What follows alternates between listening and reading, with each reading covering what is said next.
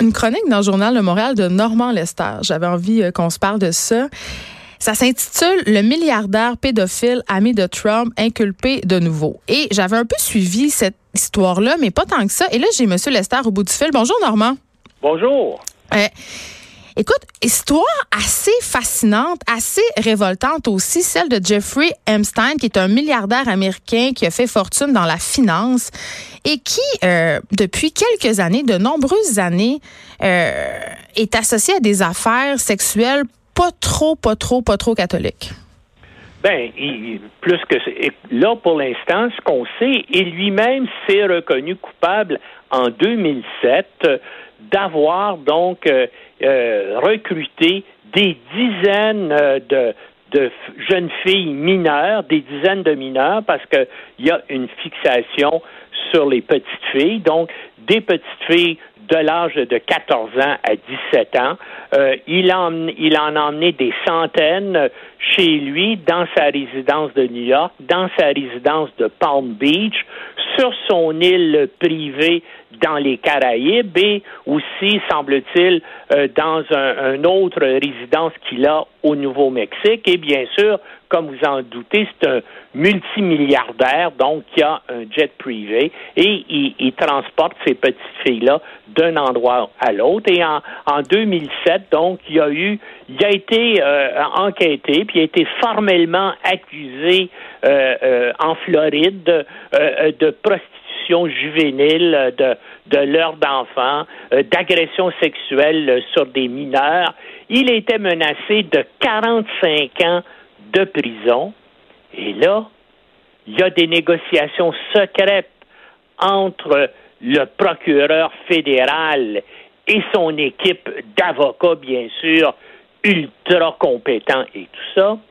Et il y a un accord secret qui est signé pourvu qu'il se reconnaisse coupable, il ne fait que 13 mois de prison. Et en plus de ça, durant ces 13 mois de prison-là, il a le droit de s'absenter de sa cellule. Mais ça me fait penser. Jours par semaine. Ben, donc, il n'est pas vraiment en prison. Ça me fait penser un peu à Pablo Escobar qui s'était fait construire une prison pour être bien avec des serviteurs pour se faire servir. C'est un peu ça. Il y avait une aile privée. c'est un, peu ça qu'il y avait. Il y avait donc, c'est dans, c'est dans une aile privé d'une prison de comté où il y avait son propre gardien de sécurité et son chauffeur venait le chercher chaque jour pour l'amener ailleurs. Il sortait toute la journée et puis le soir, en fin de soirée, il venait coucher à la prison. Donc, c'est absolument scandaleux. À cette époque-là, le Miami Herald euh, avait tonné en disant que c'était la sentence la plus scandaleuse dans un, pour un crime sexuel qui a jamais été donné aux États-Unis. Mais donc, bien sûr, il l'a fait. Il a été cependant déclaré, bien sûr, euh, euh, comme étant un, type qui euh, était un abuseur d'enfants. aussi, il a payé des, des sommes d'argent. Il a fait des ententes monétaires. Oui, de confidentialité plusieurs de ces, de, de ces victimes. Et puis, c'est resté là jusqu'à temps que euh, le Miami Herald recommence euh, euh, il y a quelques mois à faire enquête là-dessus pour voir ce qui est arrivé. Et là, on s'aperçoit que le procureur fédéral qui avait négocié secrètement cette entente-là avec les avocats d'Epstein vient d'être nommé ministre du Travail de Donald Trump. Mais il y a des amis très puissants.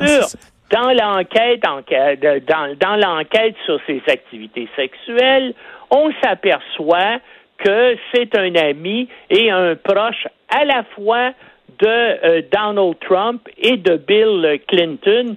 Moi, j'avais enquêté ça à l'époque, il y a une dizaine d'années. J'avais notamment obtenu les, euh, euh, les registres de son avion, de son jet privé, et ça montrait, par exemple, que Bill Clinton avait utilisé avec lui 26 fois son, son jet privé pour se rendre dans son île des Caraïbes, pour se rendre un peu partout aux États-Unis.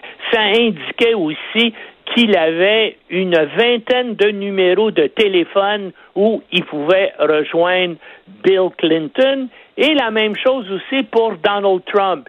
Il avait les numéros euh, euh, privés directs de Donald Trump, le numéro de son garde de sécurité, le numéro de son valet et le numéro de ses véhicules. Donc, ça montre que ce type-là était proche de Donald Trump et de Bill Clinton. D'ailleurs, les deux fréquentaient sa, maison euh, de, euh, de Manhattan, hein, qui est une espèce de, de palais de sept étages de haut, euh, tout à fait extraordinaire, mais il fréquentait aussi, bien sûr, sa maison de Palm Beach, qui était pas loin du club de Donald Trump et, son, et de son terrain de golf en Floride. Ils étaient des amis, ils se fréquentaient, et il y a même, durant la campagne de 2016, il y a une femme qui a fait une déclaration, qui a, publié un affidavit en disant que lorsqu'elle avait 13 ans, elle avait été violée par Donald Trump dans la résidence de Manhattan d'Epstein, mais finalement, elle a retiré sa déclaration parce qu'elle a dit qu'elle avait subi des menaces de mort et elle avait, dit, elle avait changé d'idée. Mais ce qui est sûr, si on regarde les accusations d'aujourd'hui, c'est-à-dire qu'on a trouvé, parce que donc l'accord couvrait à peu près une quarantaine de petites filles qui avaient été abusées par lui, pour lequel il y a eu ces, ces 13 mois de prison. Mais là, le FBI a relancé l'enquête et là, on a trouvé d'autres femmes qui étaient mineures à l'époque qui, elles, ont décidé de porter plainte. Mais là, attends, attends, Normand, attends, attends, parce que moi, quand il y a une histoire comme ça, on pense aussi à quelqu'un comme Michael Jackson et je, me pose toujours la question. Qui sont ces parents qui laissent des jeunes filles euh, de 9, 10, 11, 12, 13, 14 ans se rendre dans des propriétés de riches hommes puissants ou de riches artistes? Je comprends jamais, sont où ces parents-là? Tu as, absolument raison, c'est scandaleux, mais souvent, dans le cas de la, euh, de, de la Floride, il y a 12 ans, par exemple, il y avait des enfants, il y avait des fugueuses là-dedans, il y avait euh, des il y avait des orphelines, et puis bien sûr, donc il, les cible. Pardon? Il les cible donc. Oui, puis il, il payait certaines de ses victimes pour lui en apporter d'autres. Hein.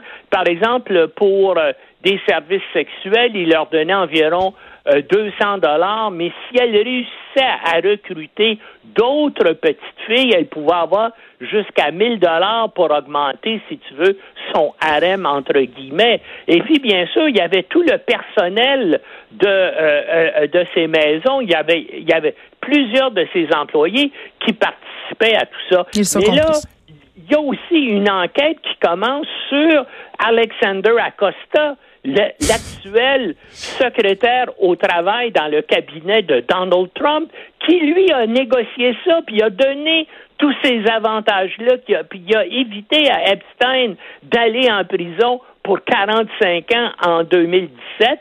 Et là, ben, aujourd'hui, en tout cas, les procureurs du district euh, sud de New York se sont opposés à sa libération conditionnelle en disant c'est un type qui a un jet privé, c'est un type qui est multimilliardaire et si jamais il est en libération conditionnelle, en libération sous cautionnement, il risque de fuir le pays et on ne le verra plus jamais. Et ça me surprendrait qu'aujourd'hui, un juge euh, lui, accorde donc une, une libération sous condition. Mais ce qui est intéressant, c'est que bien sûr, les gens qui l'ont qui l'ont arrêté samedi soir, c'était des gens d'une unité intégrée pour lutter contre les crimes contre les enfants. Mais là, le procureur fédéral de New York a décidé de confier la suite du dossier à l'unité anticorruption du FBI de New York. Oui, et là, il y a beaucoup d'hommes très riches et très puissants qui doivent être excessivement nerveux, non, Normand Lester?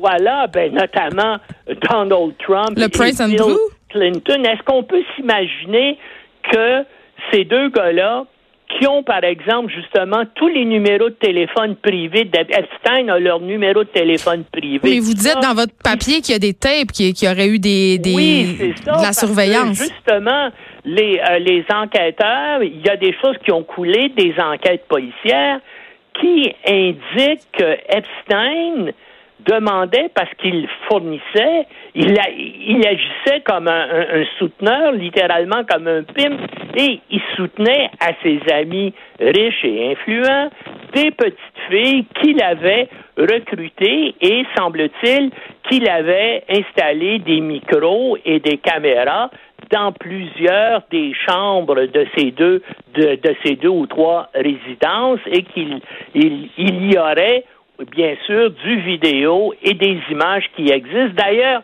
ce matin à la conférence de presse euh, des euh, procureurs fédéraux de New York, ils ont révélé que dans leur descente de samedi soir, parce que parallèlement au moment où on arrêtait Epstein lorsque son avion se posait en banlieue de New York, il y avait une autre équipe du FBI et de la police de New York qui faisait une perquisition dans sa résidence de Manhattan où on a, on, a saisi des photos, du vidéo, des documents et des notes.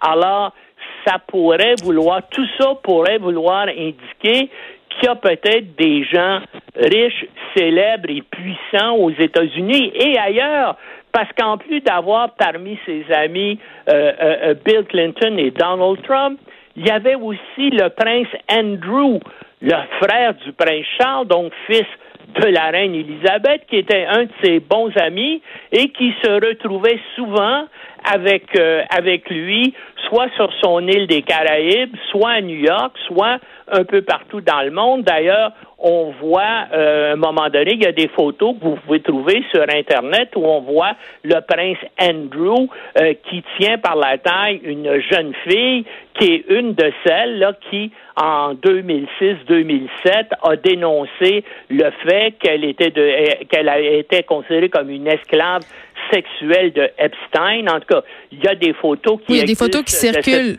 Euh, oui, abondamment. Il y a des photos qui circulent abondamment, dont celle-là en particulier qui a été aussi enlevée sur plusieurs comptes Twitter. Donc, euh, c'est quand même assez mystérieux. C'est tout le temps qu'on avait, Normand Lester. On rappelle qu'on peut vous lire dans le Journal de Montréal. Merci beaucoup de nous avoir parlé. Merci, bonne journée. Moi, quand je vois ça, des choses comme ça, là, je me dis, ces, ces gars-là qui sont très riches, très puissants, peuvent officier en toute impunité. Ils ont des deals, on le dit, avec des procureurs de la couronne, des gens très haut placés dans la magistrature américaine, mais on ose croire que ça se passe aussi chez nous. On en a eu des exemples récemment dans l'actualité. On s'arrête un instant.